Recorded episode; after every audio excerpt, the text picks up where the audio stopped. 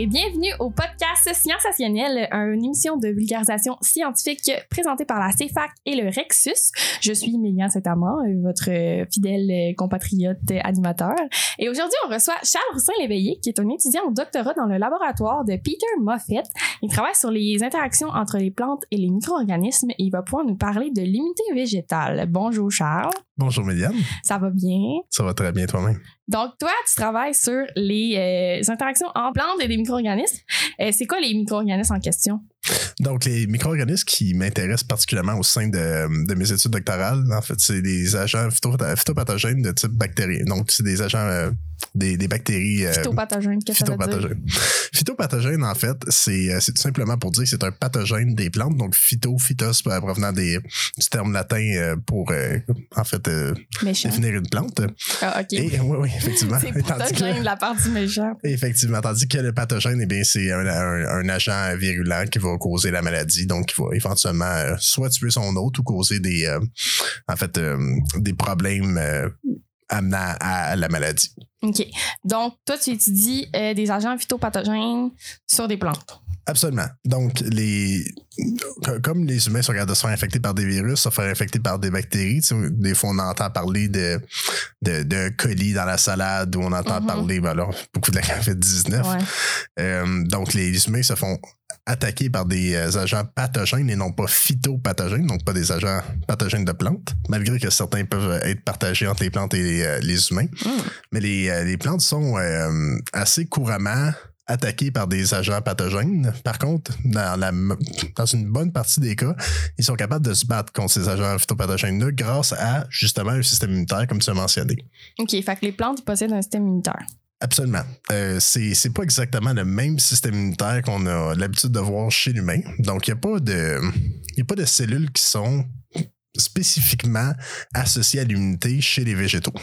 Donc, euh, ce que je veux dire par là, c'est comme le, référent euh, classique, c'est les fameux soldats euh, qui sont produits par nos lymphocytes ou par les, en fait, les cellules immunitaires chez l'humain. Donc, les soldats pouvant être potentiellement les anticorps, si on veut faire la référence.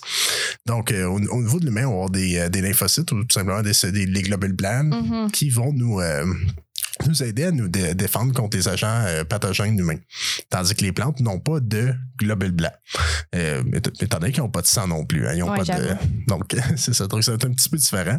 Et ce qui arrive, en fait, c'est que les plantes sont capables de répondre face aux agents pathogènes, mais sans cellules spécifiques. Donc, pour faire ça, chaque cellule doit répondre individuellement au sein de l'organisme face à l'infection. Et ce, euh, tout, tout, dépendant en fait quand est-ce que ça se passe euh, à travers le temps, mais dans le fond, chaque cellule a la capacité de répondre et donc on n'a pas besoin nécessairement d'avoir un système immunitaire spécifique. Fait que chaque cellule est comme son propre protecteur de elle-même. Euh, oui, c'est ça. Donc, oui, et non seulement chaque cellule se protège elle-même, mais une cellule qui va percevoir en fait un agent pathogène, dans ce cas-là un agent phytopathogène, étant donné qu'on parle, on parle des plantes, eh bien, va pouvoir communiquer à ses voisines pour dire Hey, regardez ça, on a, on, nous autres, on se fait attaquer. Là. Ici, il, y a un petit peu de problème là, dans la baraque. Là. Fait que faites attention, ça se peut que ça s'en vienne chez vous. Mm-hmm. Donc, il y a la communication cellulaire qu'on appelle, ce type de communication-là, afin de s'assurer que nos voisins, les cellules voisines, se préparent à l'attaque. Ouais. Puis là, euh, quand on dit des agents pathogènes, est-ce que par exemple, euh, une vache qui mange un gazon, est-ce que c'est un agent pathogène? Non, euh, ben en fait, le gazon n'est pas un agent pathogène. Non, mais la vache. pour le gazon. C'est, le, concept d'un pathogène, c'est, assez flou. ça, ça serait en fait un type d'herbivorie. Et c'est, perçu comme étant une attaque du côté de la plante.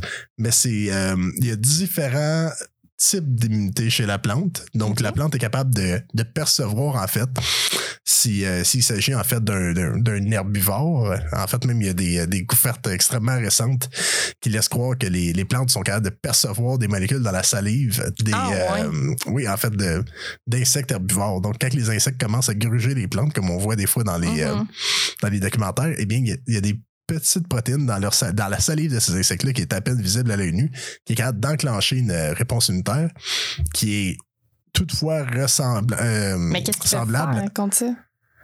Hein? Qu'est-ce qu'ils peuvent faire contre ça, euh, contre un insecte qui les mange? Ils sont pas pour faire, euh, ah, je vais pitcher du poison sur mon dessus de plante.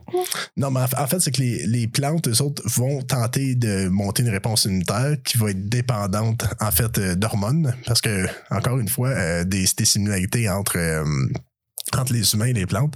Donc, autant que nous, on a des hormones qu'on. euh, donc, euh, l'oestrogène, la progestérone, etc. La Donc, testostérone. Mhm. Donc, les plantes vont avoir d'autres types d'hormones qui vont, euh, dans le fond, agir différemment, étant donné, étant donné que c'est une plante, donc la testostérone chez les plantes, c'est moyen. Mhm. Euh, et ces hormones-là vont, en fait, servir énormément dans l'établissement, donc euh, dans la création, si tu veux, de tout ce qui euh, tout ce qui un lien avec l'immunité végétale. Donc on s'en va établir les lignes de défense. C'est un peu comme si euh, on voit l'ennemi au loin. Il y a différentes euh, étapes à, à suivre. Euh, Donc on s'imagine, on se remet par exemple comme au Moyen Âge, là, on voit l'armée ennemie euh, au loin et là on se dit ah qu'est-ce qu'on fait, qu'est-ce qu'on doit faire? Là, là? Donc on établit premièrement la ligne de communication et ça c'est souvent cette ligne de communication là qui est mise en place. C'est les hormones au niveau de, de la Mhm. plante qui qui essayent d'aller euh, diffuser le message un peu partout. Donc, il va y avoir des hormones qui sont meilleures pour certains, euh, certains types de, euh, d'envahisseurs, que ce soit, par exemple, des, euh, des herbivores. Donc, il va y avoir d'autres hormones qui, va, qui, qui vont être meilleures contre des, des bactéries, d'autres meilleures contre des virus. Et même quand je dis ça, c'est tout dépendant du type de virus, tout dépendant du type de bactérie Mhm. et tout dépendant du type d'herbivore. Donc, c'est extrêmement complexe.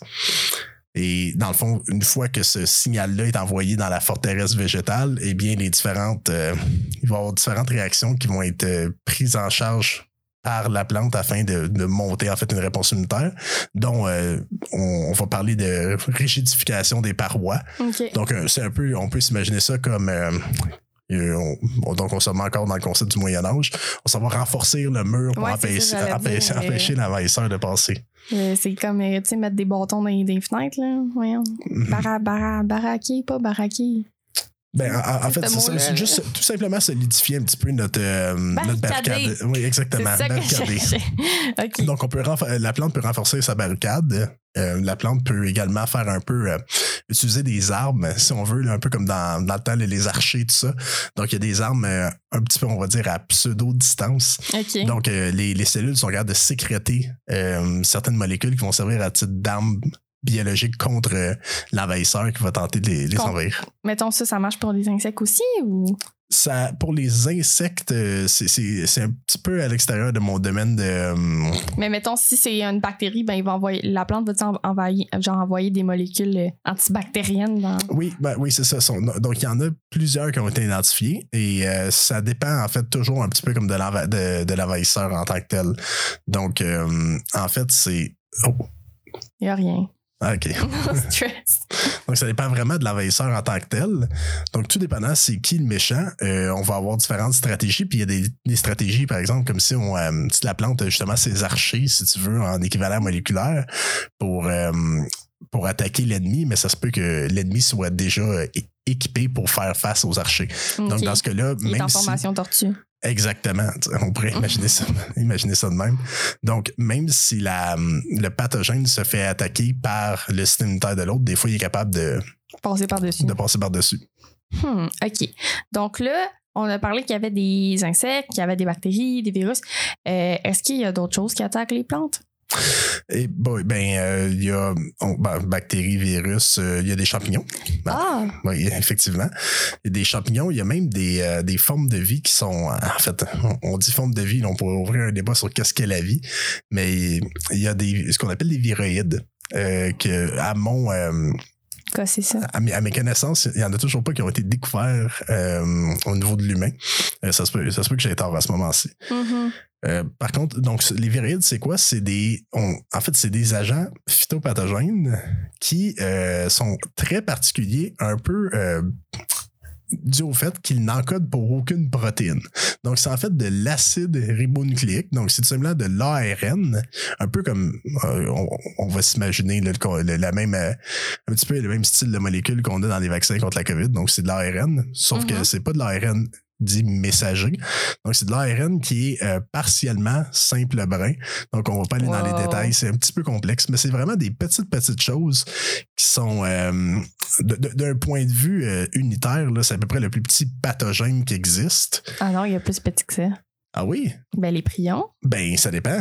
Parce Ah ouais? que, ben, Ah, oui, ça- ben oui, parce Ça que. dépend ton, ton Ben, prion, c'est beaucoup plus gros un prion qu'une Qu'une que molécule viroïde. ARN? Ah, Ben oui. ouais. Ben oui, à cause que nous, il faut, juste s'imaginer que le viroïde en soi, ça encode pour rien. Tandis que le prion, c'est une protéine qui, qui provient à la base d'un Mhm, ARN messager. quelque chose, ouais. Et oui, puis euh, définitivement que euh, si on regarde la, la- la composition d'un polypeptide, un polypeptide, c'est beaucoup plus gros que tout simplement la séquence codante pour ce polypeptide-là. Ouais, c'est Donc, le- pour, pour la protéine. là. Oui. Hmm. Donc, théoriquement, c'est à, euh, à, ma- à mes connaissances le plus petit pathogène existant.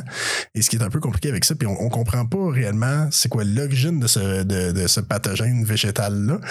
On, on, on, on connaît pas beaucoup de choses là-dessus. Il y a des- quelqu'un au laboratoire qui travaille euh, à tenter de comprendre euh, comment ce pathogène réussit à infecter les plantes et quelles, est les- quelles sont les stratégies utilisées par les plantes pour euh, potentiellement s'en débarrasser. Mais, Mais- mais dans le fond, euh, les plantes, ils sont apparus avant nous. Euh, oui, oui, oui, oui, ben, donc, c'est normal qu'on. Ben, puis les animaux, mettons. Fait que c'est normal qu'ils coévoluent plus longtemps avec des pathogènes. Donc, il y ait plus de pathogènes pour eux, non? je, je dirais pas que le, le temps de coévolution est nécessairement une excuse pour avoir plus de pathogènes ou plus de, De différentes sortes. là. de potentiels ennemis. Euh, c'est- sûr que tout dépendant d'où est-ce que tu es dans l'échelle trophique, euh, il y a- il y a des- je suis convaincu que certains. euh, qu'il y a- qu'il y a des non-végétaux qui ont beaucoup plus d'ennemis que, des, que, que bien des végétaux. Comme par exemple, il y a des végétaux qui sont tout simplement capables de, hum, de, de ne pas se faire manger par les euh, par la grande majorité d'animaux, ne pas se faire attaquer par des, euh, des herbivores parce qu'ils ont évolué des, euh, des stratégies quelconques. Si on fait juste penser aux cactus, Mhm. les cactus avec, avec leurs épines, la majorité des animaux ne, ne veulent Ah, tout simplement pas en manger. euh, il y, a un, il, y a un, il y a un animal qui traite Ah, ces cactus. Là. Absolument, oui, oui. C'est sûr qu'ils ont des prédateurs. Euh, Puis ça, ça fait partie de l'évolution, mais c'est, pas la majorité des animaux qui, Mhm, aimeraient, euh, qui aimeraient goûter du Pas cactus. tentant. Non, exactement. Donc, c'est euh, à un certain point, il y a beaucoup de végétaux, en fait, qui ont, qui ont évolué différentes stratégies pour essayer de limiter au minimum le nombre d'envahisseurs pot- potentiels. Puis est-ce que, tu sais, en parlant de cactus là, puis d'autres sortes de plantes, est-ce que, mettons, le système immunitaire que vous, vous étudiez chez les plantes, euh, c'est la même chose qu'il y a chez des cactus ou chez, mettons, un, érable ou n'importe quelle autre sorte d'arbre? Ben le- les, les grandes lignes de l'immunité sont généralement conservées. Donc, ça veut dire que, par exemple, si, on a euh, la production de lignine, la lignine qui est une molécule qui va souvent servir à éventuellement faire, euh, par exemple, l'écorce des, des arbres, Mhm. donc cette, cette fameuse couche protectri- euh, protectrice. Donc, on va avoir ce qu'on appelle la lignification qui est assez euh, commune. On va avoir beaucoup de stratégies qui sont partagées à la grandeur, par exemple, la production de ce qu'on appelle des espèces réactives de l'oxygène. Donc, si on fait juste penser, par exemple, à du peroxyde d'hydrogène, Mhm. donc beaucoup de monde ont du peroxyde d'hydrogène chez eux. Euh, donc, ce qu'on appelle tout simplement du peroxyde à la maison euh, pour désinfecter des, des plaies. Et euh, ah, il y a eu un bug, euh, ça, ça a arrêté ici. C'est bon. Donc, beaucoup de gens vont avoir du peroxyde d'hydrogène à la maison pour désinfecter des plaies. Et euh, donc, les, les, les plantes vont être capables, par exemple, de produire du peroxyde d'hydrogène lorsqu'ils vont reconnaître des, des, des envahisseurs, peu importe que ce soit un érable, que ce soit une, euh, petite plante verte à la maison ou euh, un cactus, lorsqu'ils vont euh, répondre, en fait, à, des envahisseurs. Donc, pour essayer de. C'est un peu comme une petite, douche d'acide pour le pathogène. OK. Puis donc, là, on parlait de les différentes, dans fond, étapes si le pathogène veut attaquer une plante. Fait que là, on avait, ah, OK, le pathogène arrive. Il se retrouve face à comme la muraille des végétaux. Mais si, mettons, euh, les armes du végétaux sont pas efficaces contre euh, ce pathogène-là, puis qu'il réussit à entrer, qu'est-ce qu'on fait à ce moment-là? Comme qu'est-ce que la plante va faire? Ben, en fait, c'est ça. C'est que ça, ce concept-là arrive. Et euh, en fait, il y a ce qu'on appelle le modèle en zigzag qui a été élaboré il y a plusieurs, euh, plusieurs années, il y a de ça autour des années, début des années 2000, là, peut-être 2006. Donc, euh, ce qui arrive, en fait, c'est que c'est, il y a beaucoup de coévolution qu'on appelle entre les, euh, les plantes et les, euh, les agents phytopathogènes. Donc, en fait, ce que ça veut dire, ça, c'est euh, la, la course à l'armement, c'est savoir c'est qui le meilleur des deux. Mhm. Et, et donc, lorsque, euh, par exemple, la plante, euh, en fait, le pathogène essaie de tirer la plante à coup d'a- à coup d'arche, si on peut, on pourrait s'imaginer ce scénario-là. Donc, si on a euh, le pathogène avec ses arches qui essaie de tirer la plante, la plante va développer une stratégie pour résister à, aux arches en soi, ce qui va faire en sorte que le pathogène sera plus capable d'infecter. Donc, éventuellement, le pathogène va essayer de trouver une autre arme. Donc, éventuellement, on peut, Attends, on peut-. T'as-tu dit, t'as-tu dit que le pathogène pitchait des arches? ouais, OK. on comprend, c'est bon. un archer, non, c'est des flèches, hein? Oui, ça tire des Ok, flèches. hey, on va recommencer ça, mon Ben, dieu, tu des arches. Ben, non, non. Fait que- il pitch ses arches. Puis tout plus, j'imaginais des arches de porte. Je, je comprenais pas. non, en fait, non, c'est ça ce que je voulais dire, c'était plus les, euh, les flèches. Oui, oui, Donc, un pathogène, dans le fond, va, euh, va être capable de développer euh, diffé- différentes artilleries. Donc, euh, tirer des flèches, éventuellement, la plante va se défendre. Euh, ça fonctionnera plus. Le pathogène va euh, mourir éventuellement parce qu'il n'est pas capable d'aller infecter l'autre. Donc, il va essayer de développer une différente stratégie. Euh, là, donc, il va peut-être essayer l'arme à feu. Fait que là, il va essayer de tirer. Ah, là, ça passe à travers, mais la plante, éventuellement, elle va, elle va se blinder. Fait que là, ça fonctionnera plus. Mhm. Fait que là, le pathogène, euh, lui, il passe au bazooka. Là, là on a. il- Une step de plus. oui, là. là, on augmente, là, on augmente. Ce qui arrive, c'est que, dans le fond, les, les- par exemple, comme dans le cas des, des bactéries phytopathogènes, euh, l'une des stratégies qu'ils vont utiliser afin d'infecter, en fait, c'est ce que j'appelle la, la stratégie commando. ou la sc- on pourrait même appeler ça la, la stratégie mesmer. Là. Donc, oui, les, c'est vrai. oui, donc C'est les, vrai, c'est devenu des petits mesmères. des petits mesmères, c'est ça, ça évolue avec le temps, l'image qu'on peut, euh, qu'on peut en faire. Donc, dans le fond, c'est que les bactéries sont capables d'envoyer des protéines à l'intérieur des cellules qui vont infecter. Et ça, c'est nécessaire, en fait, pour qu'ils puissent être capables d'infecter. Donc, une, une, une bactérie a absolument besoin d'envoyer ces protéines-là. Ces protéines-là, c'est comme plein de petits mesmères. Donc, toutes les, les mesmères qui sont envoyées à l'intérieur, c'est toutes des mesmères spécialisées, on va dire. Il y a genre peu- un mesmer euh, qui te fait dormir. Un, un mesmer qui, un mesmer qui te fait dire n'importe quoi, un qui te fait dormir, un, etc. Fait que c'est, puis un mesmer qui va te dire donne, donne-moi de la bouffe, donne-moi de la bouffe. Mhm. sais. Fait que les petits mesmères euh, envoyés à l'intérieur des cellules végétales euh, par les, euh, les agents euh, phytopathogènes, principalement comme par exemple dans ce cas-ci les bactéries. Euh, donc on va avoir des, des, un mesmer spécialisé dans pour essayer de, de briser le système immunitaire. Donc lui, il va, il va dire à la plante, ferme ton, euh, ferme toutes tes défenses. T'as pas besoin de défense. Moi, je suis correct. Il va essayer, il va Mhm. essayer de se faire passer pour un autre. Là. Euh, et tu vas avoir, par exemple, des mesmères qui vont dire à la plante, hey, euh, j'ai faim. Ben, ce serait, ce serait plaisant que tu me donnes un petit peu de sucre puis un petit peu de. Dans le fond, c'est des adolescents, cette affaire-là. C'est des, adolescents qui foutent le, le Le bordel, là. bordel. absolument. Euh, puis donc, ils vont plein de petits mesmères comme ça qui vont essayer de manipuler l'autre. Et ce qui arrive, c'est que les, plantes ont euh, évolué la stratégie finale à ce jour qu'on connaît pour essayer de se débarrasser des, bactéries. C'est en fait de reconnaître ces mesmères-là. Donc, ils sont capables de reconnaître ce qui est envoyé à l'intérieur. Donc, à la base, en fait, c'est un peu comme si euh, on retourne avec notre... notre image du médiéval. Donc, initialement, les plantes sont, sont capables, la première barrière, c'est la reconnaissance externe. Donc, ils sont capables de voir ou de percevoir, en fait, euh, des signaux ou de percevoir des structures euh, associées aux euh, bactéries ou aux, méchantes bactéries qui sont, qui sont Hmm. habituées Fait de... que, genre, ils voient de loin qu'il a emmené une catapulte. là. Exactement. C'est, vraiment comme on, la, la plante est partie en, en éclairant, comme un éclaireur. là. Mhm. on, on regarde et on se dit ah ok ça s'en vient il y a ça là, il y a tel, je connais je la connais cette armée là, ça, Mhm. les ceux, ceux qui sont habillés en rouge c'est les méchants ça. Ouais. Fait que ça c'est la première euh, réponse en fait immunitaire de la plante, c'est tout simplement regarder à la surface. Donc là on est vraiment à la surface de la cellule et c'est vraiment une réponse euh, de front. Tandis que éventuellement, ce qui arrive, c'est que il va avoir des membres de l'armée ennemie, donc les fameux mesmères de notre bactérie, qui vont réussir à, passer à travers notre barricade et euh, va se ramasser dans notre, château fort, donc à l'intérieur de la cellule. Et une fois qu'ils sont là, en fait, c'est un peu comme s'ils ont la capacité de se déguiser en Des les paysans, espions, des- comme des espions Hmm. entre les, entre les paysans de la cellule. Et ce qui arrive, c'est que l'ultime défense, en fait, c'est comme s'il y avait une CIA ou euh, le FBI, le FBI à l'intérieur de la cellule qui, euh, qui, qui fouille tout le monde et qui éventuellement va trouver les espions, donc les, les mesmères euh, de la bactérie. Et là, ça. Et, et là, on fait sauter On la les ville. passe au cash. En fait, en fait, On la- fait sauter on la fait ville. sauter la ville. En fait, ce qui arrive, c'est que les, les plantes vont se sacrifier. Donc, ça va être un harakiri moléculaire. Mon Dieu, Ah, oui. Donc, les, euh, les cellules qui vont reconnaître qu'il y a un agent à l'intérieur, lorsqu'ils vont se rendre compte qu'il y a un espion à l'intérieur, ils vont se dire c'est foutu, on a perdu. Euh, et si, euh, si on est pour perdre, c'est pas vrai que c'est nous qui, qui vont avoir les derniers mots, ça va être la pathogène. Donc, ils Non, vont faire. dire, c'est l'inverse. C'est pas vrai que c'est le pathogène qui va avoir le dernier mot, c'est nous. C'est pas vrai, oui, c'est ça. Donc, c'est pas vrai que c'est le pathogène qui va avoir le dernier mot, c'est nous. Donc, on va se sacrifier, on va Pour faire exploser euh, la ville, donc tout simplement tuer la cellule pour empêcher la prolifération euh, de ce pathogène-là. OK. Ben là, euh, il me semble que quand tu dis ça, ça a l'air quand même clair. Qu'est-ce qui se passe dans, dans l'immunité? Pourquoi est-ce qu'on fait des recherches là-dessus d'abord?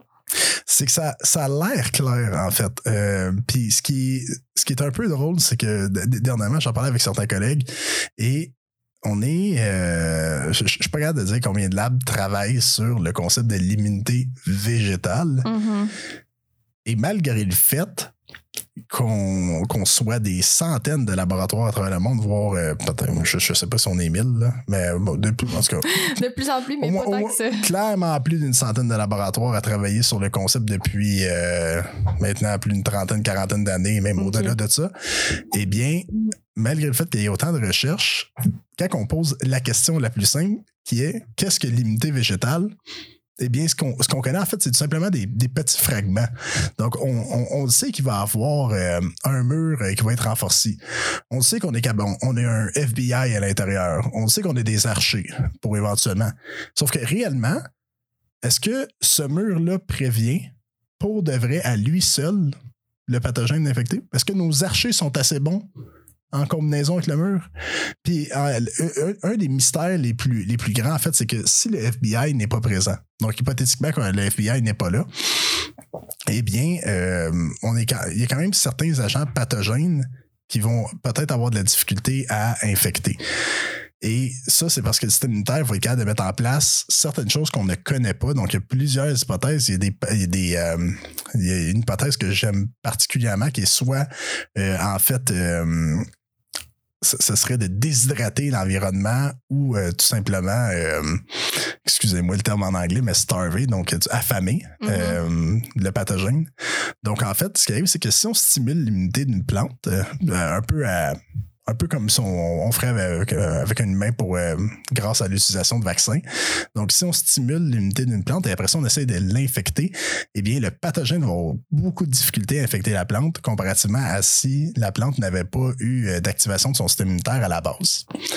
Et réellement, on ne sait pas si euh, le pathogène a de la difficulté à infecter ou si le pathogène meurt tout simplement.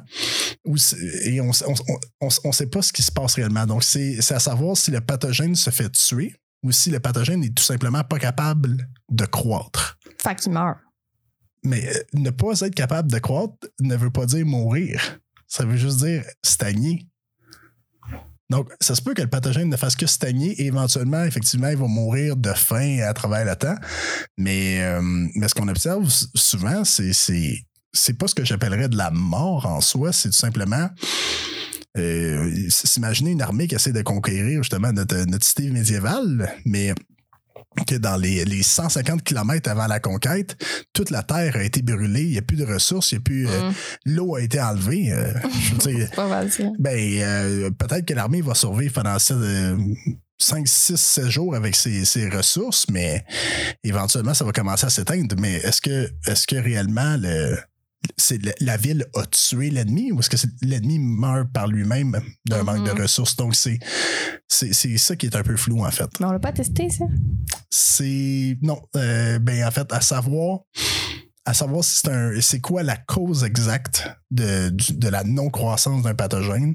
Il y a plusieurs hypothèses. Euh, L'hypothèse qui est aussi qui une, des hypothèses prédominantes, c'est que les, pathogènes seraient prêts à envoyer leurs petits mesmères. Mais encore là, ne pas envoyer les petits mesmères à l'intérieur de la cellule, euh, ça ne fait qu'empêcher la, capacité euh, de ce pathogène-là d'infecter et ça ne le tue pas nécessairement. Donc, c'est- juste qu'il n'est pas capable d'aller euh, d'aller euh, contrôler euh, les- tout ce qui se passe dans la cellule. OK. Mais quand nous, on les, quand on les challenge, là, avec, on les vaccine, on les vaccine avec leur défense externe. Oui. Pourquoi on les vaccinerait pas, mettons, avec leur défense interne? On pourrait pas vérifier dans ce cas-là que, mettons, c'est, je sais pas moi, vu que c'est pas le champ extérieur qui est brûlé, ça va pas changer quelque chose? Euh, ben dans, dans le fond, là, tu parles de pourquoi est-ce qu'on les vaccinerait pas avec l'équivalent du FBI, pourquoi est-ce qu'on les renvoyerait pas à Ouais. l'FBI. C'est que de faire ça, en fait, va tout simplement tuer la plante parce que l'activation du, du Ah, FBI, c'est ça, c'est qu'une fois que le, le FBI à l'intérieur ou le- la CIA végétale à l'intérieur est activée, euh, on est euh, là, tout est foutu. Là, Là, ça se à exploser partout et euh, donc on essaye d'éviter ça le plus possible. Donc c'est correct à petite échelle, mais si on fait ça à la grandeur de la plante, on va tout simplement tuer la plante parce que c'est vraiment là, le, le coup de grâce végétale. C'est euh, une cellule qui prend euh, qui prend le dommage pour sauver les autres. C'est très euh, compatriotique des, des Des cellules végétales. Ouais. Donc là, est-ce que c'est tous les, les phytopathogènes qui ont des effecteurs?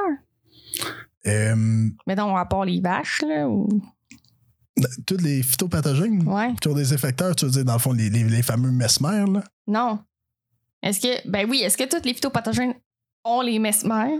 Ben, je dirais que ça dépend de la définition de ces fameux mesmères. Que je sais pas si on avait dit, là, mais Et- c'est des effecteurs, là, des mesmères. Oui, c'est ça. dit oui, c'est en fait le terme scientifique, ça s'appelle des effecteurs. Euh, en soi, donc c'est des protéines effectrices, donc des protéines qui vont avoir un effet au, sein de la cellule. Donc, tout, euh, donc les viroïdes, par exemple, n'encodent pour rien. Euh, donc, Ah, c'est donc ils, n'ont pas ils peuvent pas avoir d'effecteurs. Euh, par contre, c'est des.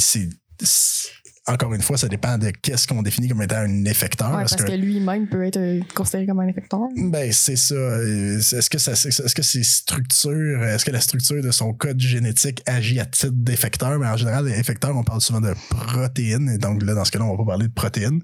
Mais donc, ce serait le seul euh, agent pathogène que j'envisagerais qu'il n'y en aurait pas parce que même les, euh, même les herbivores sont capables d'envoyer des mesmères. Sérieux? Oui, absolument. Dans leurs salive? Ben, et oui, ils sont capables de sécréter. euh, des- ce que des, des effecteurs, les vers sont capables de faire ça. Fait que si moi je mange une plante, j'envoie des effecteurs. Ben, toi, t'es pas tant un herbivore en soi. Ben oui, mais si je mange une plante, je suis un herbivore. Oui, mais. euh, Mettons, je me mets à quatre pattes, tout- je mange de la salade. Là. Oui, donc, oui. Donc, il y, en a des herbivores qui, sont, qui, qui ont la capacité d'en. Ah, mais pas moi. Non, exactement, c'est ça. Ah. Ben, si oui, euh, on est vraiment pas au courant, puis ça serait assez power. particulier. Oui, oui. Peut-être qu'on Parce a que- juste pas regardé. Ben, euh, ouais. donc, euh, donc, non, c'est ça. Tous les, tout ce qui attaque, sauf que, tu sais, nous autres, est-ce qu'on est un agent pathogène réellement pour une plante? C'est c'est- un autre. euh, c'est un pathogène, en général, c'est une ça, ça amène à la, à la À maladie. La maladie. ouais. Et donc, nous autres, on fait juste détruire la plante. tu sais, ça. Donc, même que souvent, ce qu'on, euh, les insectes, on va plus appeler ça des hein. pestes ou des. euh, Ouais. Mais c'est pas, euh, c'est, c'est pas des agents pathogènes, étant donné qu'il va pas avoir de pathogénèse. Il va pas avoir de Mhm. développement de maladie éventuellement. Donc, s'il n'y a pas de développement de maladie, on serait pas considéré comme des agents pathogènes en soi. OK. Mais tous les, les, dans le fond, les, les agents qui causent des maladies, ils ont des effecteurs à part des viroïdes, dépendant de qu'est-ce qu'on pense que c'est un effecteur, Exactement. Ben, de ce que. oh, de ce qu'on sait. du mieux de ma connaissance. Même les champignons. Les effecteurs, oh oui, oui, oui, oh oui, des tonnes. Oui, les champignons en ont euh, une, une bonne raclée d'effecteurs. J'ai une question par rapport, ben pas par rapport, mais pourquoi est-ce que les champignons, sais, c'est pas tant. euh, on se fait, tu sais, nous, oui, on peut être attaqué par des champignons, mais c'est pas si intense que ça. Là. Tu veux dire, on n'a pas plein de maladies de champignons là, qui nous attaquent. Pourquoi est-ce que les champignons, ils trippent autant sur les plantes? Je, je dirais pas que les champignons nous attaquent pas tant que ça. Non, mais je veux dire, on a des maladies de peau, là. Oui, ben, ben c'est justement. Donc, il y a, y a différents. euh, ben, en fait, la, la- il y a différents types de, euh, de pathogènes pour différents types d'hôtes. Euh, et donc, tu sais, un peu pour les, les, plantes, c'est la même chose. Il y a pas. euh, il y, en a plusieurs des champignons, là, mais c'est. De ce que je connais des champignons pathogènes par rapport à des champignons non pathogènes, il y en a en fait beaucoup plus qui sont non pathogènes chez les végétaux qu'il y en a qui sont pathogènes. Un peu comme au niveau de l'humain. Donc, je, suis capable de penser peut-être un maximum une dizaine de champignons dans ma tête, vite fait, qui sont associés à des maladies chez les végétaux. Mais combien de champignons qu'on est capable d'identifier euh, dans le microbiote végétal qui, qui n'ont absolument aucun lien avec l'apparition de la maladie, euh, c'est Hmm. c'est en beaucoup plus grand nombre, en fait, que les champignons qui vont être capables de causer la maladie. Mais ça, je suppose que c'est un peu comme les bactéries. Puis on pense tout le temps, on, vu qu'on utilise tout le temps les méchantes, on est comme, ah, il y en a plein, mais en fait, il y en a plein des gentilles aussi. là. Absolument. Ça m'a fait penser à une question. Déjà oublié. Mais puis puis il y a une, une grande question en fait dans le domaine de l'immunité végétale qui euh, qui fait surface de savoir euh, comment est-ce qu'une plante distingue euh, un ennemi versus un non-ennemi. Mhm. Donc, en fait, c'est ce concept-là de se dire, ah, tu sais, l'armée qui est devant moi, là. Est-ce que je dois réagir ou non? As-tu vraiment la capacité de, de venir me faire du mal ou non?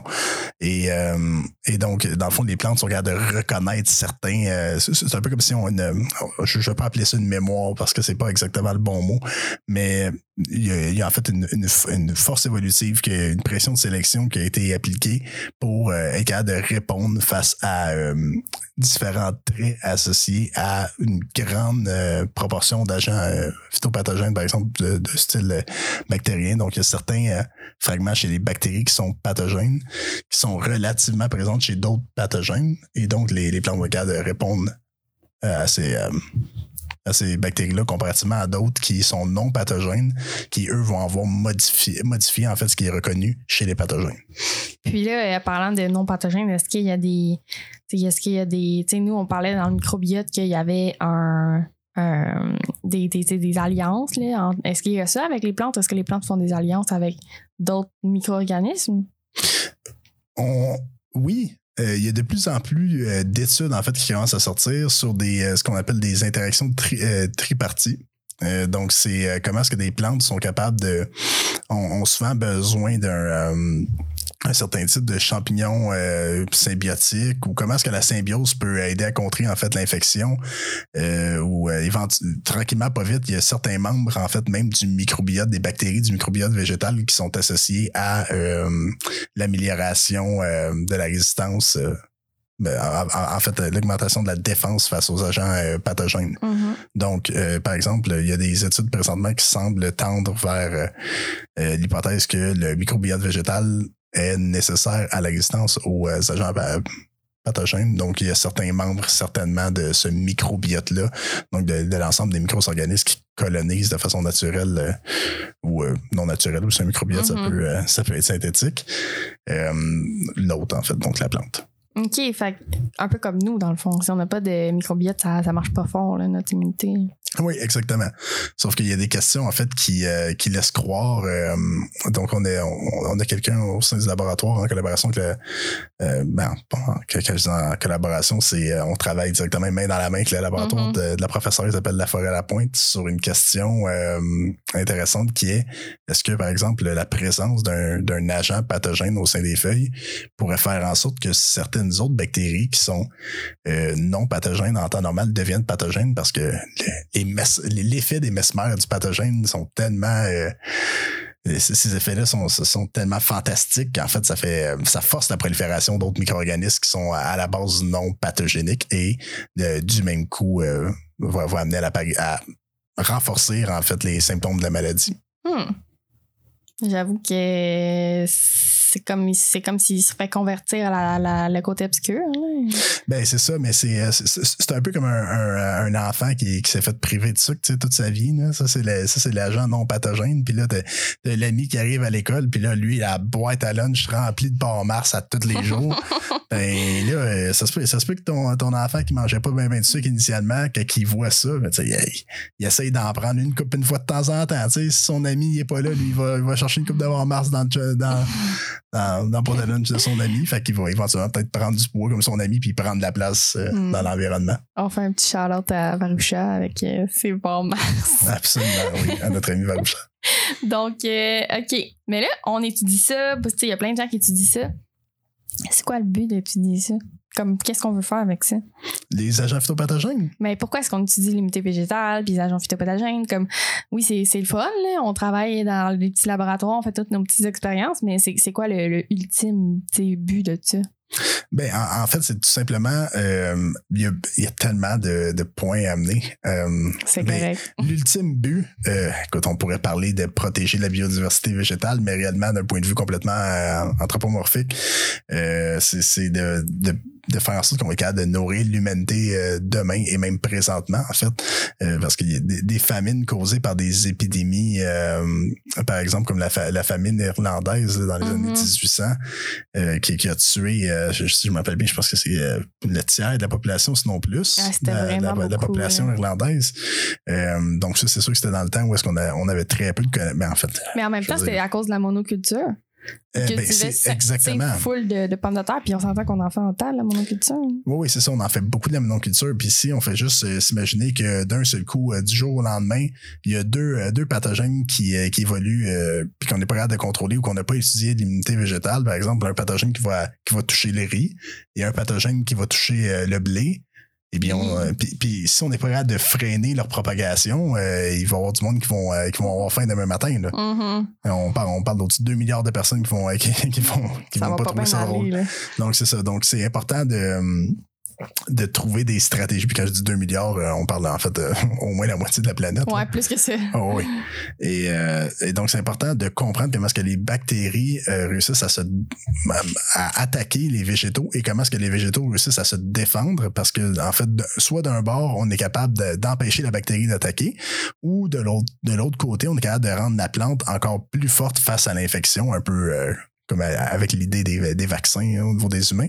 Donc, on est capable de à force d'étudier le système immunitaire humain, on a été capable d'augmenter notre immunité face à tellement de. Si on fait juste penser aux antibiotiques euh, qu'on utilise euh, pour réussir à se défendre contre les. euh, ou en fait à éliminer les agents euh, bactériens pathogènes au niveau, au niveau humain. Donc, si on réussit à comprendre quand est-ce que les bactéries au niveau végétal sont capables de causer la maladie, éventuellement, on va être capable d'identifier des cibles également pour réussir à s'en débarrasser. Ouais, mais on peut pas juste donner des antibiotiques. Mettons, on peut pas leur faire avaler une pilule à nos plantes, là. Pas si simple que ça. Non, mais, mais tu sais, il y a en fait différentes stratégies qu'on essaie justement d'éviter qui est la propagation à grande échelle d'antibiotiques dans les champs. Ben, de un, c'est extrêmement coûteux. Euh, Mhm. Donc, c'est c'est pas très. euh, Il n'y a aucun fermier qui, qui trouve ça euh, intéressant. De deux, euh, d'avoir euh, en fait euh, la, euh, de faire de l'application d'an- d'antibiotiques à grande échelle comme ça, ça va éventuellement amener à euh, la résistance aux antibiotiques de façon massive. Donc, on veut absolument Mais éviter je pense ça. que c'est illégal maintenant. Ça, ça, ça doit l'être, en fait. Parce que les apiculteurs, ils ont besoin d'une prescription. S'ils veulent, mettons, mettre des antibiotiques dans leur ruche. Fait que je suppose que si tu veux faire ça dans ton champ, là. C'est ça. Ben, je, je, je suis pas particulièrement connaisseur de la législation par rapport à ce domaine-là. Euh, mais par contre, c'est sûr que dans le fond, d'étudier le système immunitaire végétal va nous permettre, en fait, de potentiellement, éventuellement renforcer tout simplement les plantes contre les agents pathogènes. Et en fait, euh, présentement, il y a de plus en plus d'études euh, qui se portent à, à à étudier euh, les, euh, le système immunitaire végétal dans des conditions euh, de température un peu plus euh, élevées. Donc, dans des 28, 30, 35 degrés, ce qu'on se rend compte, en fait, c'est que plus que la température augmente, et bien plus que l'immunité végétale est, à- est affaiblie. Et donc, plus que c'est facile pour les agents euh, phytopathogènes ou pour une, une bonne partie d'entre eux d'infecter les végétaux. Et quand on pense dans l'augmentation de température, eh bien, on pense au changement climatique. Et donc, ce que ça veut Ah. dire, c'est que oui, exactement. Donc, on n'est pas dans une très bonne position présentement. Et donc, ce que ça veut dire, c'est si présentement ça va bien avec les connaissances qu'on a dans le, sur le système immunitaire végétal, À 30 degrés, ça chie, là. ben c'est ça. Plus que la température va être élevée et plus qu'il va y avoir, euh, par exemple, des. euh, puis que- quand on parle de température, on peut parler aussi des, des changements d'humidité euh, Mhm. euh, qui, Ouais, qui- qui ont, l'humidité. qui ont un rôle assez important aussi dans l'apparition de maladies chez les plantes. Et bien, et donc, plus qu'on combine des facteurs qui sont favorables à l'émergence de, euh, en fait, de d'épidémies ou de, de- dans les champs, etc. Eh bien, euh, plus que c'est plus que c'est important d'étudier le système végétal et mais non seulement l'étudier dans des conditions de laboratoire euh, euh, ressemblant aux conditions actuelles, mais aussi aux conditions de demain Mhm. pour réussir à nourrir tout le monde parce que ce qui arrive, c'est que la population humaine ne ralentit pas en termes de, de, de quantité de monde qu'on Ouais. Ben, sur la planète. Je pense qu'il va quand même avoir un moment donné un plateau. Là. Ben, c'est ça. Il, devrait avoir techniquement un plateau. euh, c'est ce qui est attendu. Mais euh, pour l'instant, on sait, on sait que dans les, dans les 30, 40 prochaines années, certainement, il n'y aura pas de diminution de la population planétaire. Et, euh, et donc, euh, avec les changements climatiques qui, euh, qui s'aggravent, ça devient encore plus important de d'avoir une sécurité alimentaire. En fait, on parle beaucoup de sécurité alimentaire euh, présentement. Donc, s'assurer que tout le monde est capable de, de manger. Donc, est-ce que les gens qui veulent aider euh, contre la famine dans le monde devraient juste euh, donner de l'argent à la recherche en, en végétal? Ben, c'est sûr que ben, c'est sûr que donner de la- de l'argent dans la recherche du végétal, ça, ça, ça va bien, sauf que il y a, Mais ça va servir à contrer aider, la euh, famine? ben, ça va servir à, à contrer les futures famines, famines éventuellement, parce que aussi toute la, on parle tout de déshydratation aussi, au-delà de l'immunité végétale, d'avoir des terres se- secs et arides, ça va, ça va aussi impacter les plantes. Donc, comment est-ce qu'on les rend de plus en plus résistantes à la sécheresse? Mhm. Euh, par contre, c'est, sûr qu'il y a, il y a différentes façons de réduire la, la faim dans le monde, hein, Ouais. la, la réduction du gaspillage notamment. Mhm. Euh, c'est quand on fait juste regarder la quantité de nourriture qu'on, qu'on jette au vidange, euh, ça. Je veux dire, il y a de l'amélioration à faire au-delà de, de tout simplement investir en recherche sur l'immunité végétale. Ouais, mais ah mon dieu, là, maintenant que tu me parles de ça, je suis comme traumatisée, je repense à ça, là. Et le gaspillage alimentaire, c'est intense. Ah, c'est l'enfer, ouais. En fait, ce qui, est, ce qui est également intéressant chez les plantes, c'est qu'il y, a, euh, il y a ce qu'on appelle de l'immunité systémique. Oh. Hein? C'est bizarre hein, comme, comme terme. Mais c'est pas ça que tu disais tantôt, que genre, euh, la cellule dit à sa cellule voisine, genre, hey, attention. Exactement. Puis tu sais, ça, ça, se- ça se passe tout en fait avec les, euh, les phytohormones végétales. Donc c'est c'est juste que de penser, euh, tu sais, juste de dire aux gens dans si vous regardez vos plantes dans le salon là, puis vous, vous, vous imaginez une, une feuille se faire infecter, ben si cette feuille-là se fait infecter, les chances sont que les autres feuilles que vous regardez qui ne sont pas infectées sont présentement en train de se défendre.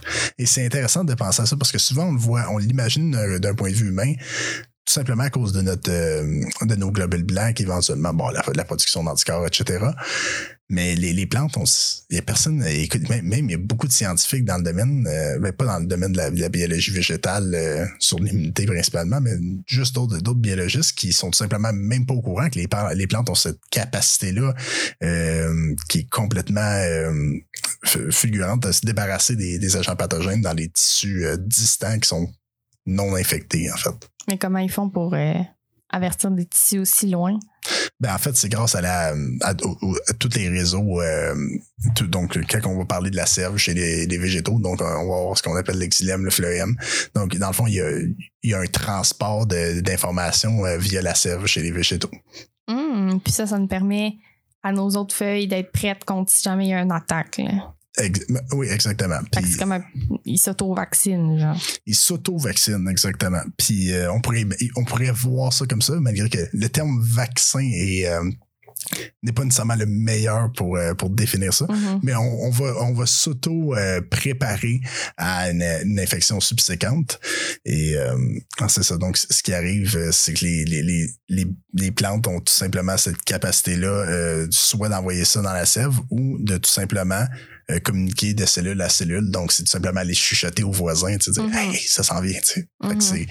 il y, a, il y a différents types de communication mais euh, ça se fait beaucoup par la sève Puis ça, tu sais, en, en quoi c'est intéressant d'un point de vue, mettons, plus grand que juste. euh, ah, c'est cool, genre, ça, sert- ça, ça va servir à quoi dans un champ, mettons? Euh, ben, en fait, ce qui, une idée qu'on pourrait se poser, c'est euh, si, par exemple, on, euh, on, on, justement, on pseudo-vaccine des, une seule feuille dans, un, dans, dans une plante, est-ce que ça va protéger euh, contre euh, un agent pathogène pendant potentiellement toute la saison? Ou euh, pendant combien de temps ça pourrait protéger? À toutes les combien combien de temps qu'on qu'on devrait faire ça?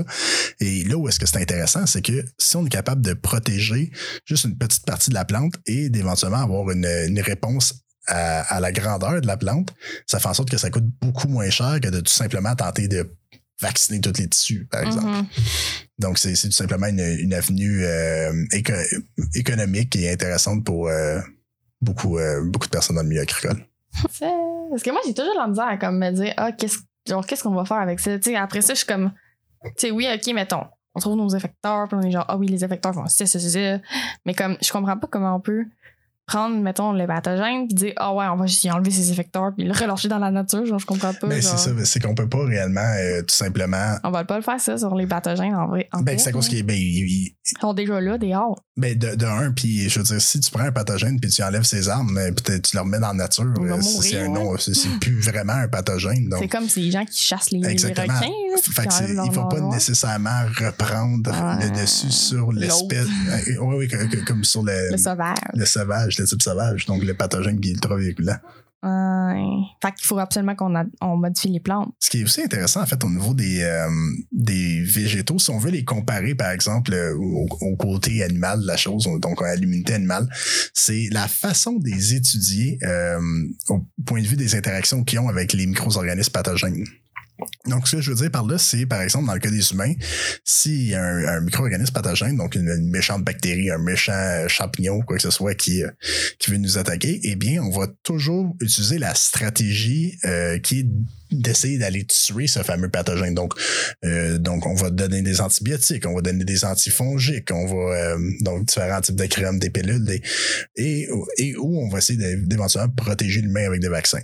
Par contre, au niveau végétal, ce qu'on voit, c'est on utilise majoritairement, et on- en fait, c'est ce qu'on essaie de faire, c'est l'utilisation d'OGM. Donc, pourquoi est-ce qu'au niveau humain, on s'en va pas tout simplement modifier l'humain génétiquement? Ah, mais là, ça Pour- serait compliqué, là. Et en plus des OGM, on est déjà mad quand c'est dans nos pommes, là, imagine. euh. Ben, c'est ça, mais en fait, c'est. euh, c'est tout simplement au niveau éthique. Euh, c'est, tu sais, on, on, on pourrait pas dire, hey, ça. Ça On, pourrait, thé- théoriquement, théoriquement, on pourrait te rendre complètement résistante au sida puis que tu n'aies plus besoin de t'en occuper pour le restant de ta vie, là, de, de, pas, de pas y penser. Là. Ça serait quand même sick, moi. Ben, c'est- ouais, c'est- c'est- Non, mais mettons qu'on pourrait le faire quand t'es déjà en vie, là. Genre, je t'injecte un, un reprogrammation de ton ben, ADN. théoriquement, ouais, c'est ça. Fait que, tu sais, je, je sais pas où est-ce qu'on en est avec CRISPR à ce point-là, mais théoriquement, théoriquement, on est capable, on serait capable de modifier, en fait, le, le récepteur, euh, la, la porte d'entrée du VIH au niveau humain, puis juste empêcher le VIH de passer. Hmm. Donc, euh, ce serait quelque chose qu'on qu'on pourrait faire. Faudrait qu'on ait des, euh, des volontaires.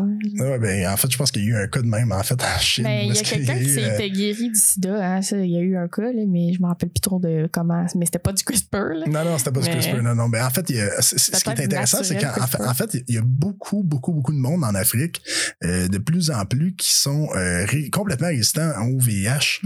Euh, tout simplement parce que justement, il y a une pression de sélection. Donc, on, éventuellement, ben, on peut pas continuer cas, à se faire infecter à, à vitam aeternam avec le même virus. Donc, il y a des gens qui, euh, justement, ont des, des mutations dans euh, complètement naturelles, d'ailleurs, Mhm. dans ce- cette protéine-là qui sert de porte d'entrée pour le virus au niveau des, euh, des lymphocytes. Donc, par exemple, au niveau humain, c'est facile. Euh, on va utiliser, ben, que je dis c'est facile, excusez-moi. je, je veux pas. euh, je ne veux pas, je ne veux pas, euh, je veux pas aller che- chercher, euh, aller creuser trop, euh, froisser mes collègues euh, en microbiologie euh, fondamentale. Mais en fait, c'est, on va utiliser en fait tout simplement la- les antibiotiques, les antiviraux, les antifongiques, euh, la, la- la vaccination, tandis qu'au niveau des plantes, en fait, si on veut une stabilité puis quelque chose qui est, qui est euh, très peu coûteux puis qui, qui va se propager dans le temps, ce serait la, on s'en, va attaquer la génétique. Donc, par exemple, euh, même une façon de faire là, qui est qui est faite en- dans la réalité des choses que les gens savent pas, c'est comment est-ce qu'on on fait pour trouver qu'une plante est, par exemple, résistante à un pathogène versus une autre qui l'est pas. En fait, ce qui arrive, c'est hypothétiquement, euh, je pense que c'est arrivé dans les dernières années au Québec, il y a eu une épidémie de la pomme de terre euh, dans une ville et euh, il y a eu un champ de pommes de terre au complet qui a été, euh, ben, en fait, pas un, plusieurs champs de pommes- pommes de terre euh, complets dans cette région-là qui ont été complètement dévastés par un, par un agent phytopathogène. Et ils ont découvert, par exemple, que euh, ah, un plant de pommes de terre, lui, en plein milieu du champ, était pas infecté. Lui, ça allait bien. Il, fait- il- il faisait sa vie, sais. Fait que la question, euh, la question que les scientifiques se posent, c'est, euh, ça, fait- ça fait pas de sens. Ça fait pas de sens de regarder un champ qui est complètement dévasté, mais qui a une plante au centre. Mais oui, ça fait Qui, du lui, sens. Ben oui. Mais tu tu, tu vois ça au début, puis tu te dis, ben voyons, qu'est-ce qui se passe avec celle-là, tu? Pourquoi Mais- elle n'est pas infectée? OK, mais mettons que t'es pas un scientifique, je pense que tu dis ça, mais c'est un scientifique, je pense que tu oui. dis c'est Oui, normal. effectivement, oui. Ben, c'est normal, mais c'est surprenant. Puis tu tu dis, ah, il est- euh, qu'est-ce qui s'est passé? Est-ce que le pathogène ne s'est pas rendu à cette plante-là? Clairement pas, Bizarrement, oui. ben, ah, euh, je sais pas, toutes les opportunités sont là. Au début, quand on fait de la science, il faut garder tout sur la table. On ne sait pas. Donc, on se dit, ah, c'est- c'est-tu la seule chanceuse dans le, dans le panier qui n'a pas été touchée par le pathogène? Ou est-ce que c'est, par exemple, euh, les plantes, là, malgré le fait qu'on regarde un champ de blé ou un champ de patates, on se sont toutes pareilles, mais réellement, là, ils nous ressemblent. euh, de- mais ce que je veux dire, ils nous ressemblent en tant qu'humains, c'est si une plante avait la capacité de nous regarder, sûrement qu'elle elle trouverait que tous les humains sont pareils. C'est toute la même affaire.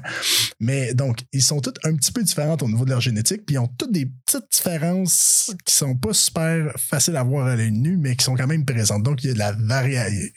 C'est une population, dans le fond, de, de, de pommes de terre ou une population Mhm. de blé ou euh, tout ça. Fait qu'ils sont tous un petit peu différents. Ils sont tous un- tous uniques.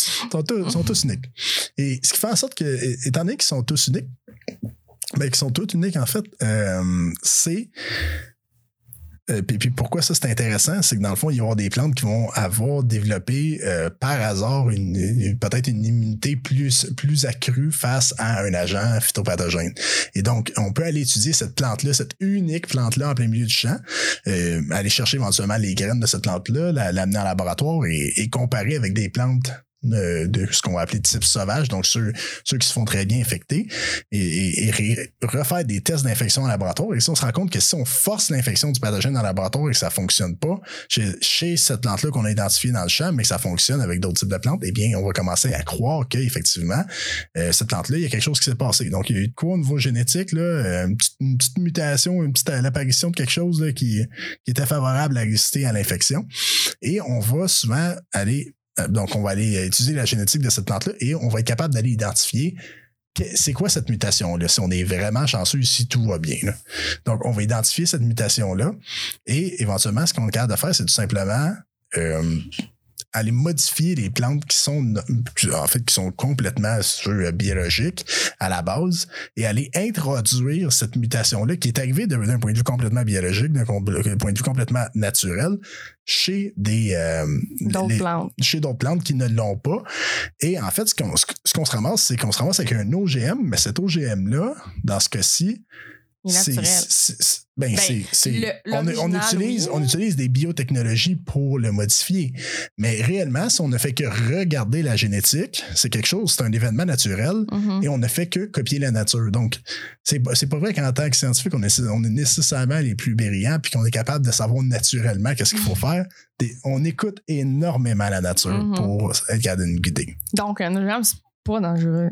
Les OGM ne sont. Non, sont, c'est, c'est, c'est un grand débat, mais non, les OGM ne sont pas dangereux, euh, mais pas du tout. Là. A- Parce que c'est normal, ça arrive normalement aussi dans la nature. ouais. Oh oui, puis, euh, puis ben, non seulement ça, en fait, une patate douce est un OGM naturel. Ah oui, la fameuse donc, patate donc douce. si quelqu'un si quelqu'un me dit ben, moi ce que je dis souvent aux gens c'est euh, bon ok là dans le cas euh, si on fait juste penser à beaucoup euh, le type de fruits qu'on a, une, une grande panoplie de fruits sont issus de d'irradiation. Euh, donc, on fait de l'irradiation sur des fruits, puis on s'en va Ah, causer des mutations.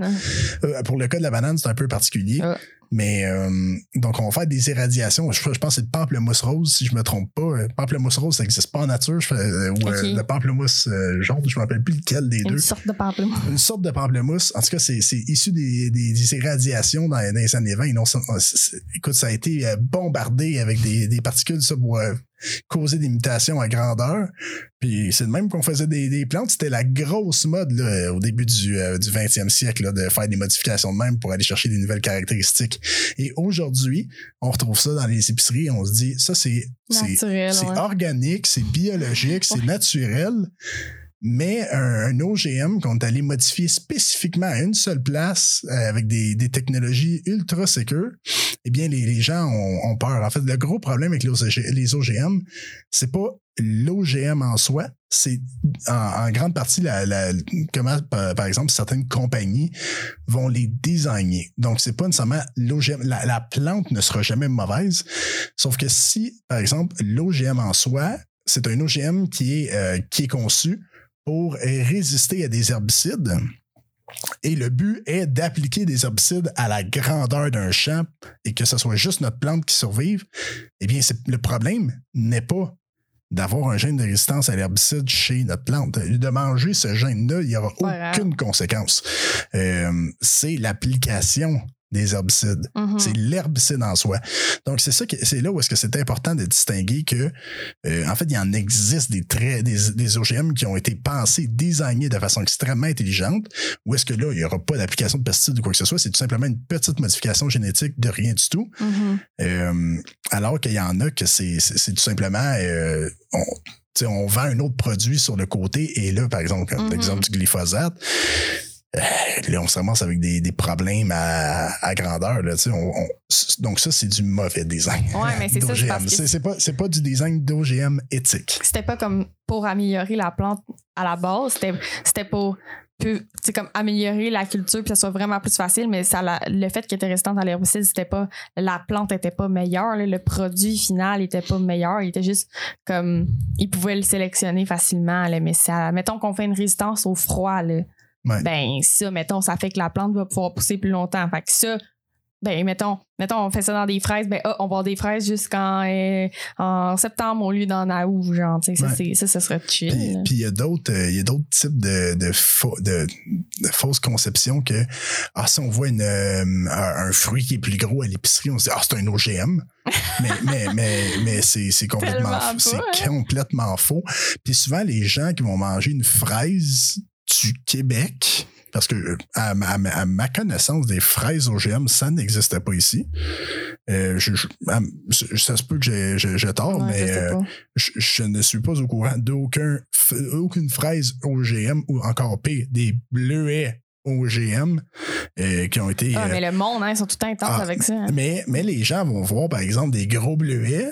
Si, si, si, si c'est au Québec, c'est des gros bleuets, ils vont dire c'est des OGM, il y a moins de vitamines. ça. Non, non, c'est pas ça du tout. Pourquoi il y aurait moins de vitamines dans des OGM? Ben, et ça, c'est une autre. c'est Ils pensent un- qu'ils enlèvent les vitamines. ben, c'est que les gens associent rapidement le. Le étant, mal étant donné que le- étant donné que les OGM ont été, ont été ternis par, euh, par exemple, la régulation de Monsanto, euh, eh bien, ça fait en sorte que le- là, il y a comme eu une, une association avec le mal, étant donné que ça a été associé avec le mal, eh bien, euh, ben, écoute, on, on va, on, va, on va décharger tout le mal sur l'entièreté de tout ce qui est tout ce qui est pas un petit, petit, petit fruit de rien du tout.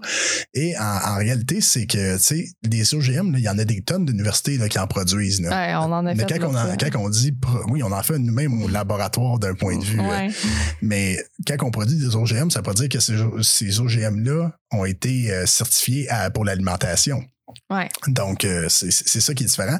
Et donc, c'est important de comprendre que c'est pas juste des compagnies qui ont euh, comme but euh, de, euh, le profit qui font des OGM. Il y a énormément d'institutions universitaires qui, qui font des OGM tout simplement dans le but de d'aller chercher des traits végétaux qui sont euh, qui vont être bénéfices euh, ben, bénéfiques en fait dans le dans le futur euh, face à différents climats ou face à justement de- des futures infections. parce qu'il y a aussi des OGM, mais on est parti des OGM, mais euh, genre les pétunias.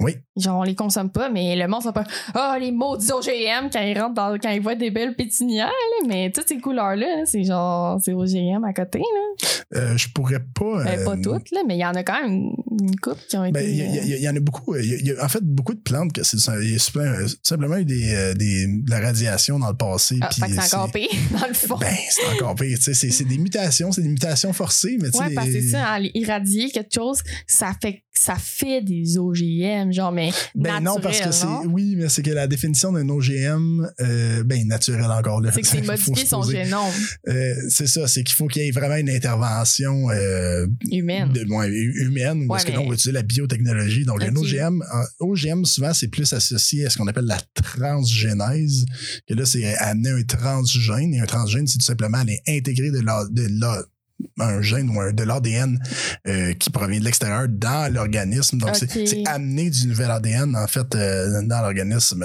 dans une, Versus euh, l'autre, c'est comme c'est son génome à elle-même, puis on l'irradie, fait que c'est son propre génome. Ben exactement. En fait, en fait, on pourrait avoir des plantes irradiées comme si euh, on amène, par exemple, des graines de, de, de melon d'eau à Tchernobyl, puis on les laisse là pendant un an, puis on s'en va les récolter, puis on les plante, puis ça se peut qu'on se ramasse avec des melons d'eau avec des couleurs assez pétées ou des. euh, Oh. fait que c'est exactement ce concept-là. tu sais. Je veux dire, tu vas avoir des, euh, tu vas avoir des mutations qui vont popper un peu partout, mais ça, c'est. C'est- puis ce que je dis aux gens, c'est moi ce que je trouve très drôle, c'est il y a tellement de fruits aujourd'hui qui sont euh, qui sont sans pépins, puis euh, il y a des cas plus particuliers que d'autres que ça peut effectivement être euh, biologique, mais il y a beaucoup de ces fruits là qu'on applique on applique par exemple des, des molécules qui vont aller déstabiliser le génome. On s'en va déstabiliser l'ADN de la, de la plante pour pour justement aller euh, le, leur empêcher de faire des, des graines. Genre les bananes. Euh, non, la banane, c'est un cas particulier. Mais, mais les bananes, c'est triploïde. C'est triploïde, c'est ça. Fait que ça fait pas de graines parce que euh, les, les, les, les affaires en groupe de trois, ça se divise pas bien en deux. Hein? Non, c'est ça. Il y, a une mauvaise répartition du bagage génétique chez la descendance. euh, mais j'encourage n'importe qui à aller voir ça ressemble à quoi une banane naturelle. Ah ouais, c'est impressionnant. C'est dégueulasse. Les personnes qui auraient le manger ça. Ça n'a pas l'air le fun. Non, non, non. Mais c'est ça. Fait que c'est juste de dire que des fois, il y a l'application d'autres types de molécules qui. Euh, sont pas pires. Ben, ben, tu euh, sur notre santé, euh, je, je suis pas certain, mais, mm-hmm. euh, mais clairement qu'en termes conceptuels, si tu dis on est allé, on t'a utilisé un petit outil génétique sur lequel on a une grande capacité de contrôle versus on est allé déstabiliser l'ADN au complet de, je sais pas moi, de raisin ou quoi que ce soit, mm-hmm. ou, ou, de melon d'eau. tu sais, je veux juste dire aux gens, si vous mangez des, des, melons d'eau sans pépins, ou d'autres types de il y a plusieurs types de plantes qui n'ont pas de pépins que c'est pas normal. Il hein, faut, euh, faut se dire que des, plantes, pour se reproduire en temps normal, idéalement, c'est censé faire des graines. Fait quand, quand quelqu'un mange quelque chose de biologique puis qui, qui se il se sent bien, euh, je veux dire, faut, euh, faut se poser des questions des fois. Il faut aller au-delà de la, réflexion facile de ce qui est écrit sur la sur l'emballage. C'est toutes les choses maintenant, ils disent sans OGM, comme si c'était genre. Euh, comme si l'OGM était, ouais, était comme le démon. Si c'était hein. bad, là, mais tu sais, ça prendrait une compagnie qui fasse comme avec OGM, puis genre tintoué, genre. Ben, puis il y a des OGM, en fait, qui sont réfléchis afin de en fait, d'aller combler des, des, problématiques comme par exemple le, le, cas du riz doré, le Golden mm-hmm. Rice, que dans le fond, je pense que c'est la vitamine A qui, qui est enrichie. Peut-être que je me trompe, mais ça me semble c'est vitamine A. C'est toi qui es supposé savoir. Absolument, absolument, je suis censé savoir ça. Donc, euh, donc je, sais, je sais qu'il y a l'enrichissement d'une vitamine dans ce riz-là, en fait, C'est la vitamine pour la glande thyroïde, non? Pas ça? Non, ça, c'est genre le sel iodisé. Mm.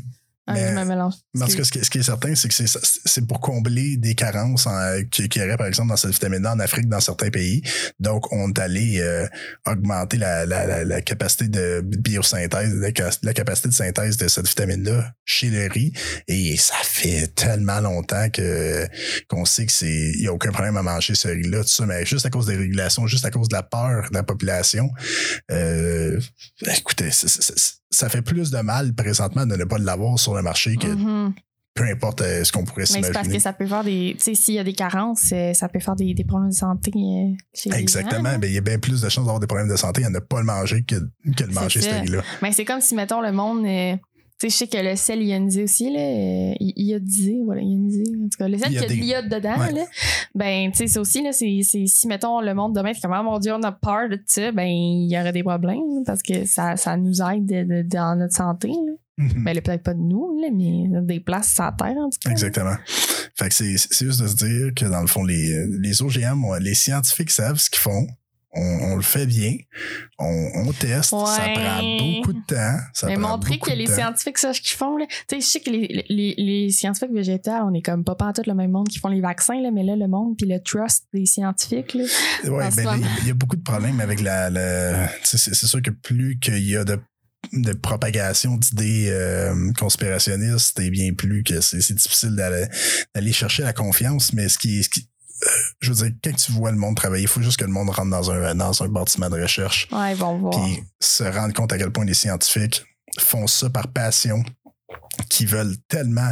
Ils sont, on est tellement rigoureux, on se fait du mal tellement ce qu'on est rigoureux. Ouais, c'est vrai. On s'attaque les uns les autres sur la rigueur de vrai, scientifique. On a, on a hâte euh, quasiment de, de, voir si la personne va faire un. va se tromper dans le mot qu'elle va utiliser afin de, de pouvoir lui taper sur les doigts et lui dire est-ce que tu sais vraiment ce que tu dis? Donc, juste pour voir ça ressemble à quoi le, milieu euh, de la recherche fondamentale en sciences, je pense je pense que les gens pourraient réaliser à quel point les, les scientifiques sont extrêmement euh, rigoureux et rigides sur euh, les euh, tout ce qu'ils font en fait parce que c'est, on est on est jugé par nos pères Mhm. à tous les jours en fait. Tu veux pas être celui qui fait la qui fait une gaffe facile Non, dans le département là, c'est le monde va le savoir. C'est sûr. Mm. Ben, euh, merci Charles d'être venu nous parler euh, de tout ça. C'est vraiment complexe quand même. mais on s'attendait pas nécessairement à. à dévier ses OGM Euh, Ouais, on est rendu ces choses rien, mais écoute, euh, ça fait partie des plantes. C'est quand même quelque chose de. Puis au final, les OGM sont faits par un agent pathogène qui a été désarmé. Fait Ouais, sais, c'est ça. hein, on utilise, on utilise beaucoup On une bactérie pour. oui, c'est ça. En fait, on utilise une bactérie qui, qui, qui infecte énormément les arbres pour faire les agents pathogènes. Sauf que dans, dans le cas de cette bactérie-là, eh bien, elle n'est plus capable de bien infecter Ouais. euh, comme du monde. Donc, Ah c'est- ouais, c'est notre. au final, petit- ça, notre ça faisait du sens dans l'émission. Ben, parfait, on va finir là-dessus. Merci d'être venu. Ça va éclairer plusieurs personnes. euh, puis aussi, ils vont savoir t'es qui, parce que des fois, je parle de toi parce qu'on travaille ensemble. Ben oui, t'es- ma stagiaire préférée. Oh, thanks. Oh. ben, merci. On va merci pouvoir. beaucoup, euh, ben, ça va finir bien notre podcast là-dessus. Puis il va rester un dernier épisode euh, à la saison. Puis on va pouvoir se revoir à une autre saison. Alors, merci. Bonne fin de journée.